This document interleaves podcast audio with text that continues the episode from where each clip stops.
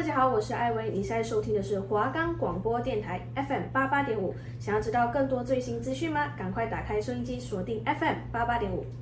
如果你对于灵异故事或惊悚电影感兴趣，如果你想知道更多的恐怖传说，欢迎跟着神鬼传奇的脚步，一起在台湾这块土地上探索更多未知的阴森。我是安娜，我是贝尔，我们是安娜贝尔。每周三晚间七点半到八点，让我们用半个小时的时间跟你分享更多毛骨悚然的故事。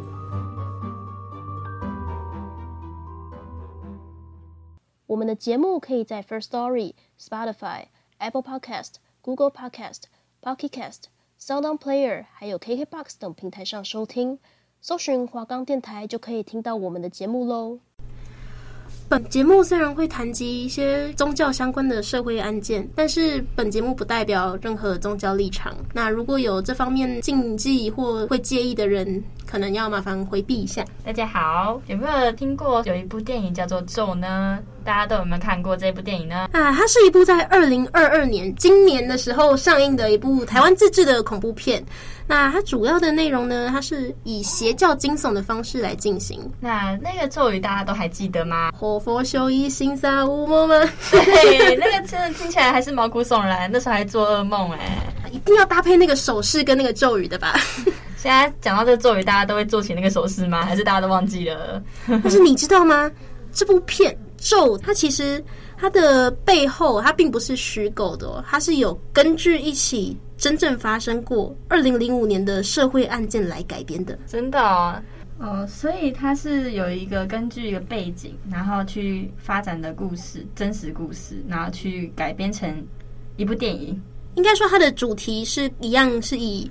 邪教，然后宗教方面这个概念来引用进电影里面。那它改编的是二零零五年在高雄鼓山区发生的一场惨绝人寰的社会案件。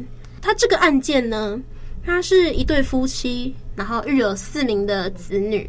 那全家人都是比较迷信的一个家庭。这对夫妻最小的小女儿呢，某天她突然说自己被三太子附身了。而且他预言家中的大姐她会遭逢不幸，会有危险，要她一定要马上回家。那妈妈听到以后，她非常的慌张，所以急忙的跑去台北哦，她把大女儿接回家中照顾。但是他们一家团聚以后，这个状况呢却没有改善，反而大姐回家后开始接连的做噩梦。然后就是开始整夜睡不好啊，然后会梦到很恐怖的事情。之后呢，他在接到一通神秘的电话以后，突然说：“哎，自己被观世音附身了。”所以意思就是，小女儿被三太子附身，大女儿被观世音附身了，一家都被附身了。对，他们之后。就逐一的开始，都就是有附身的这个状况。有时候呢，可能会是全家人同时一有这个附身的状况发生，然后有可能说啊，自己是玉皇大帝啊、观世音啊、七仙女都来了，那各种神仙都会附身在他们身上，而且还会开始神仙打架。哇，神仙之间打架哎，他们拿着什么东西打架啊？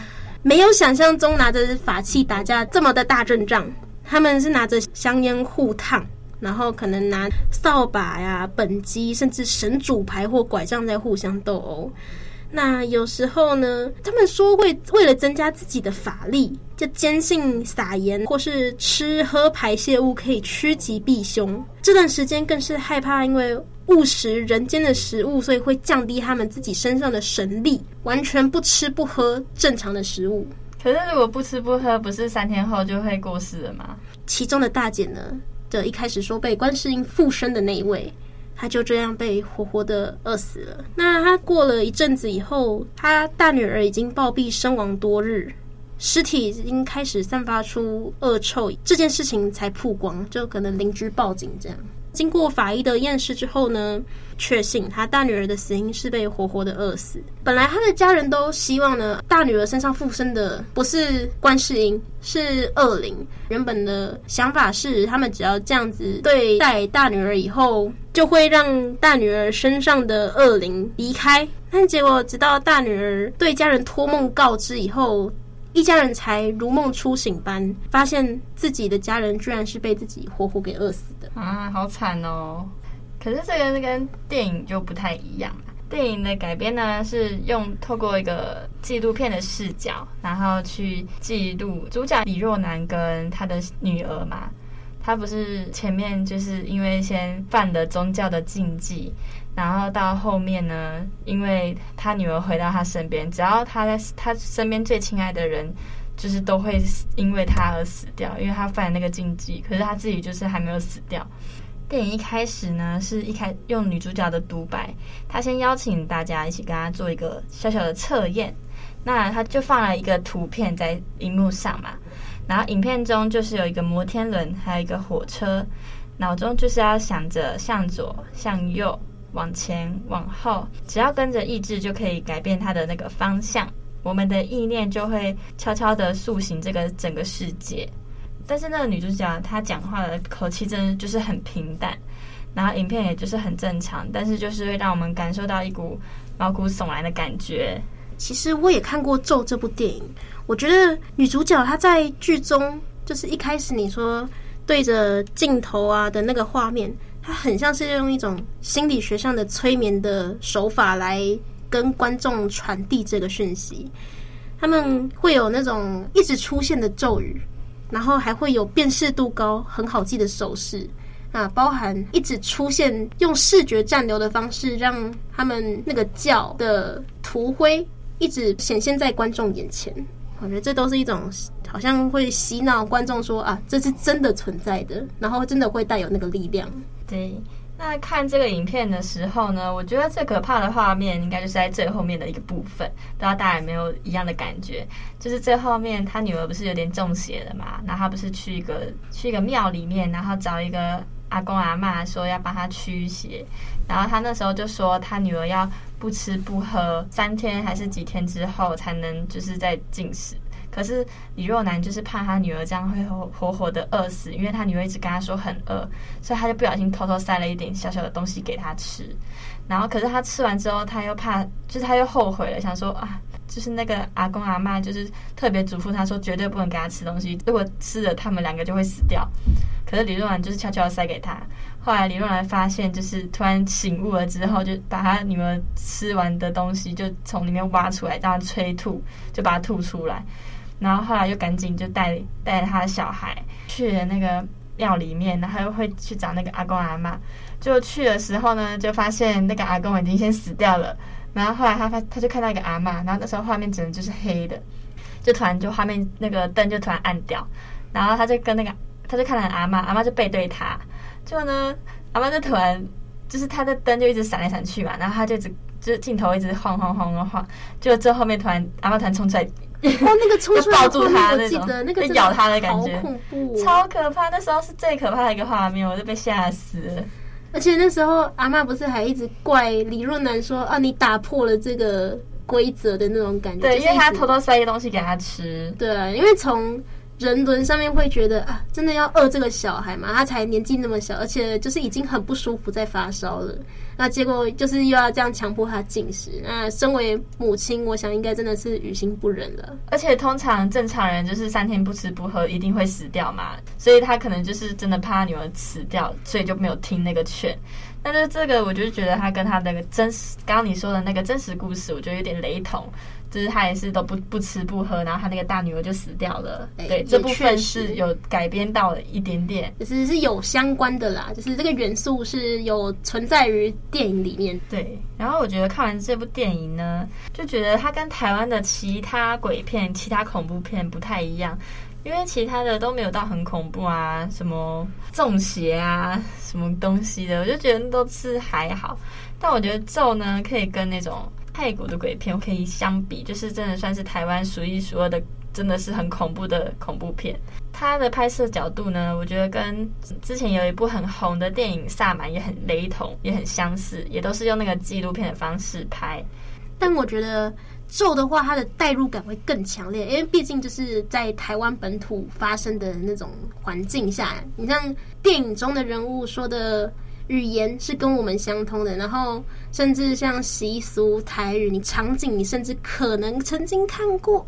那这种代入感的话，都会让观众更有身临其境的感觉。你会真的心里某一个小角落会不自觉的去相信说这件事情应该是存在的。而且萨满的拍摄手法，其实我觉得有点不好，是因为他。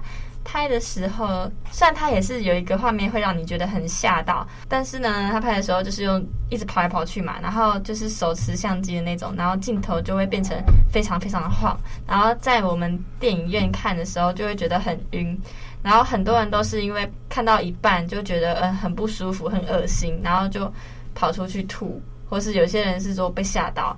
但我是觉得，就是整个整体是看起来很晕。像我之前跟我朋友去，我朋友也是看到一半直接出来，因为他觉得画面太晕了，很不舒服。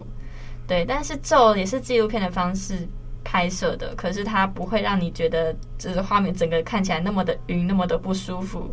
它是舒服的那一种。对啊，我觉得咒它。虽然说一样是手持 DV 的方式来拍摄，但是那个视角上，他可能还是有稍微的参考过萨满的经验吗？我猜了，但就是确实画面上会没有萨满带来强烈的晕眩感，有时候会感觉比较稳定一点，不会真的这么晃动。那这部片是关于邪教的吗？讲到邪教呢，我就想到韩国了。韩国他们对于这种宗教其实。还蛮宽松的。对，之前我看过一部韩剧，那个名字叫《救救我》，就是女主角呢前面被关在一个教堂里面，然后她那个教父好像就有点变态变态的样子，然后反正他就一直洗脑他的教徒们，然后怎样怎样的，反正就是偷偷的用利用宗教然后去赚钱，就是可能给他们喝什么符水啊，喝什么的，然后就。说喝完那个水就会变得很好啊，然后可是那些教徒也不知道什么都会相信他们。反正那部片主要就是讲说那个邪教的问题，然后后来女主角的爸妈，女主角是被她爸妈拖去那个教徒里面，因为她女主角本来也是觉得那个教堂就是怪怪的，可是她爸超迷信，然后还会一直打她，然后让她一直信信那个教。后面女主角要被献身给那个教父，对，那个牧师啦，那个牧师算是牧师，对。然后反正男主角就知道这件事，男男主角就说要去救那个女主角，最后好像就救回来。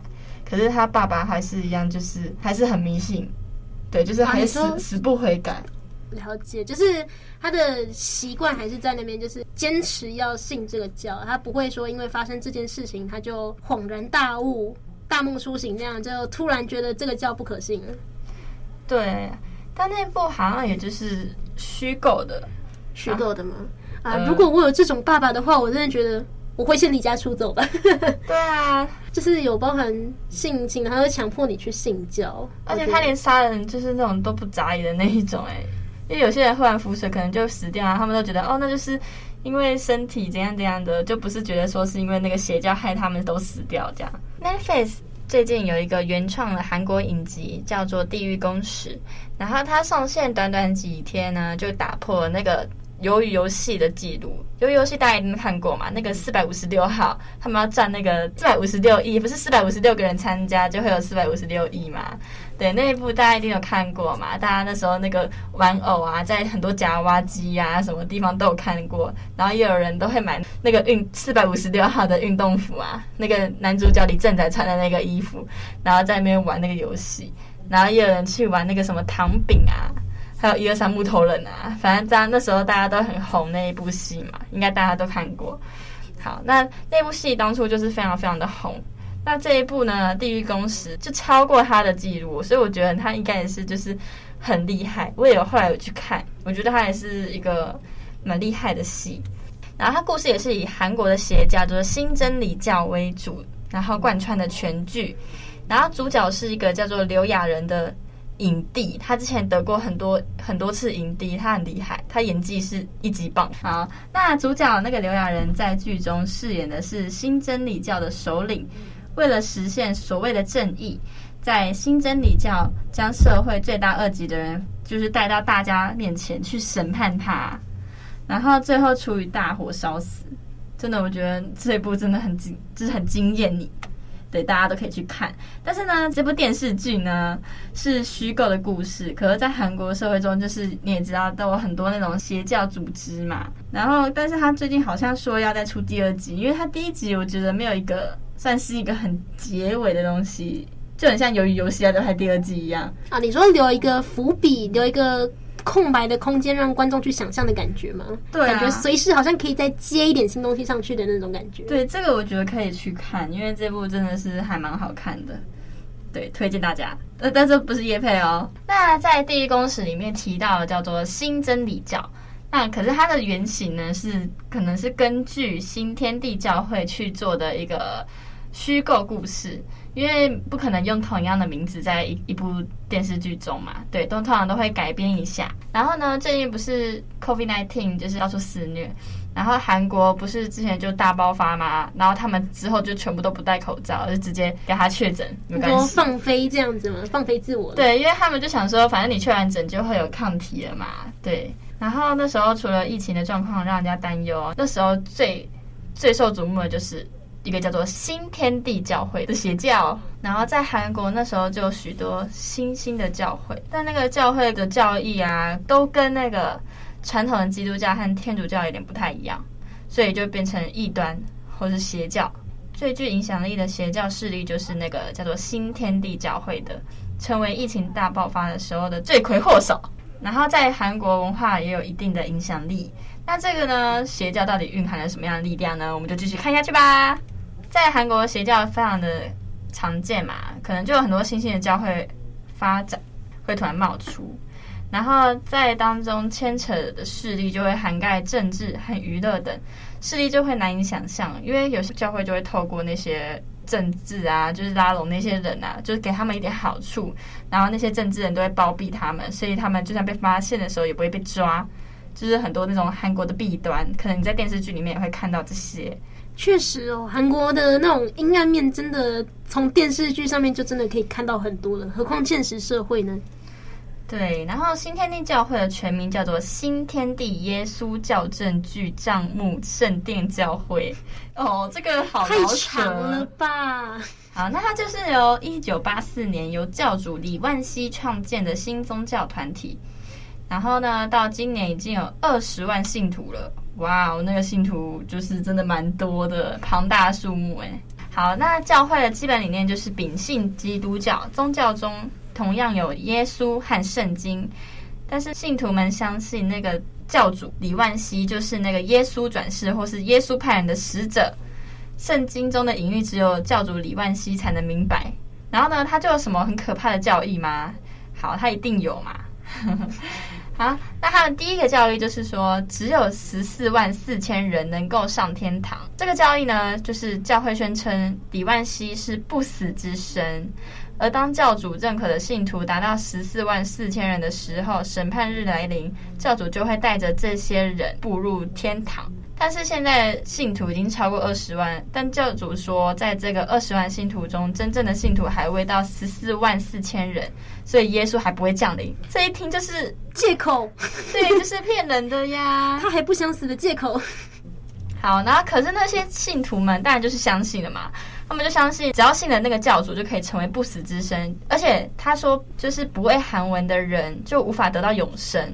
哇，那可能我们去信的话，就是我们如果真的很信，可是我们不会韩文，我们也不会得到永生了啊。那我们很衰。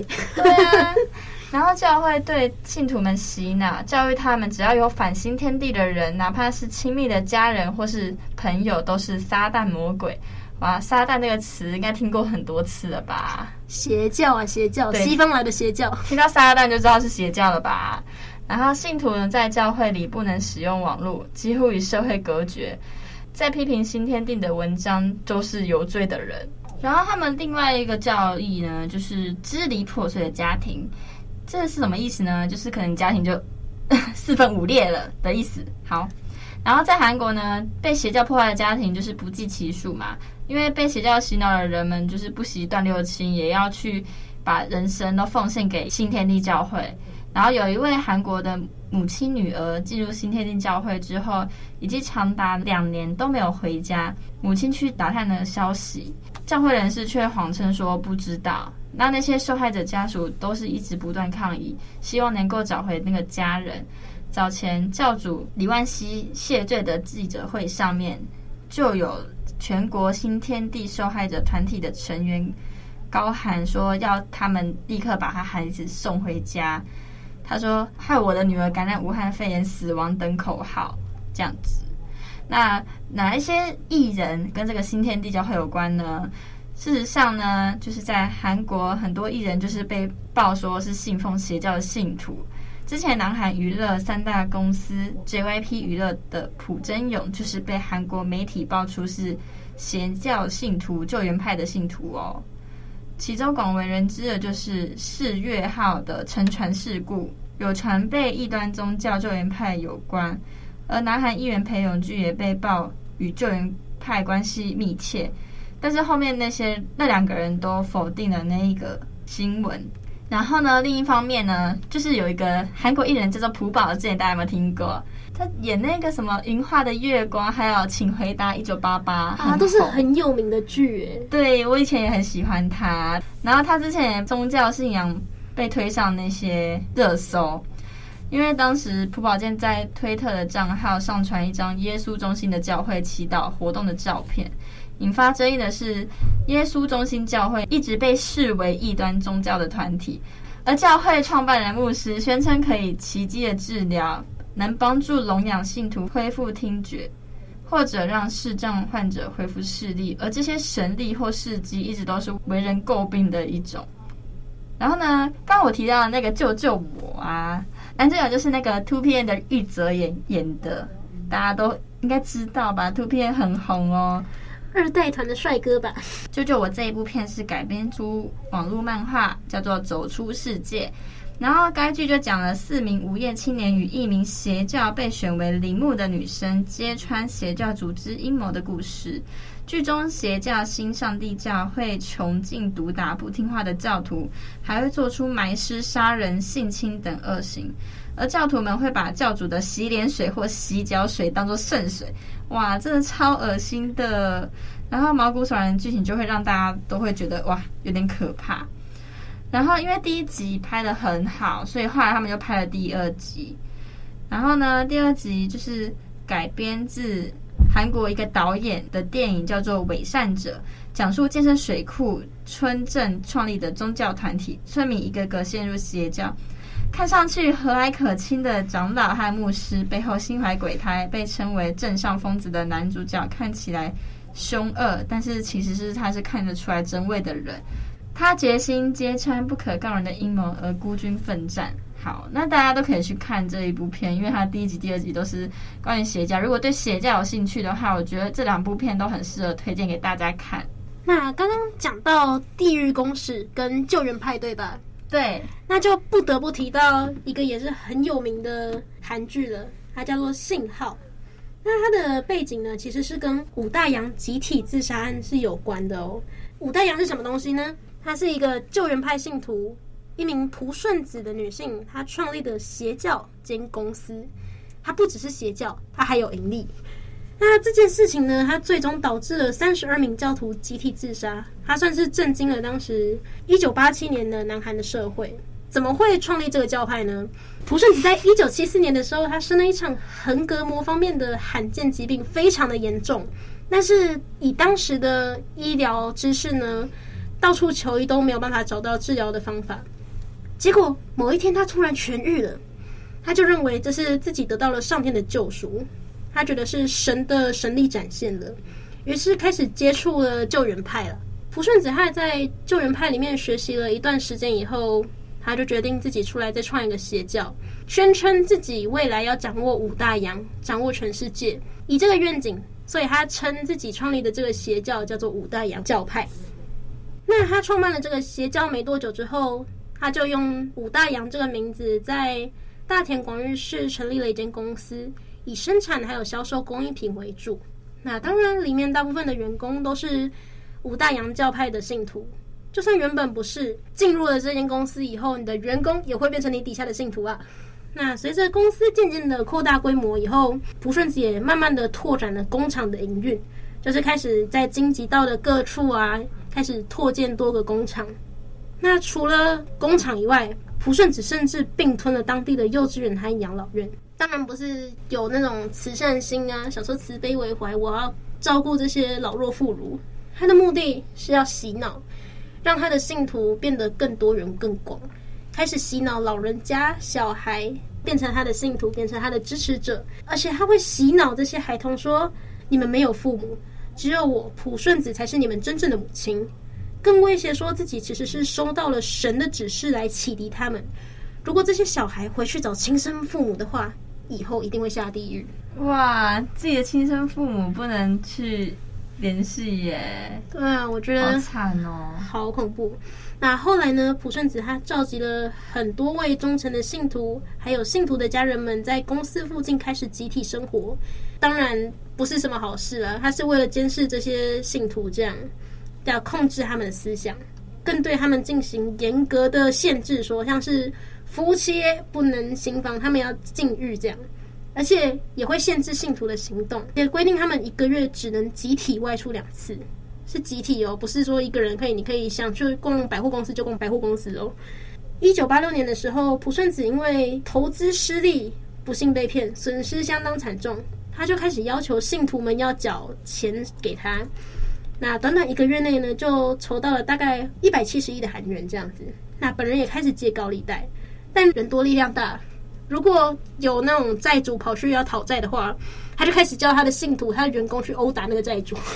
哇！用暴力统治一切，因为开始有外人被殴打，那就开始引起了警方的关注嘛。毕竟一定会有人去报警，你欠我钱，我去讨债，然后我还被你打，成何体统？那开始报警以后，就引起了社会大众关注。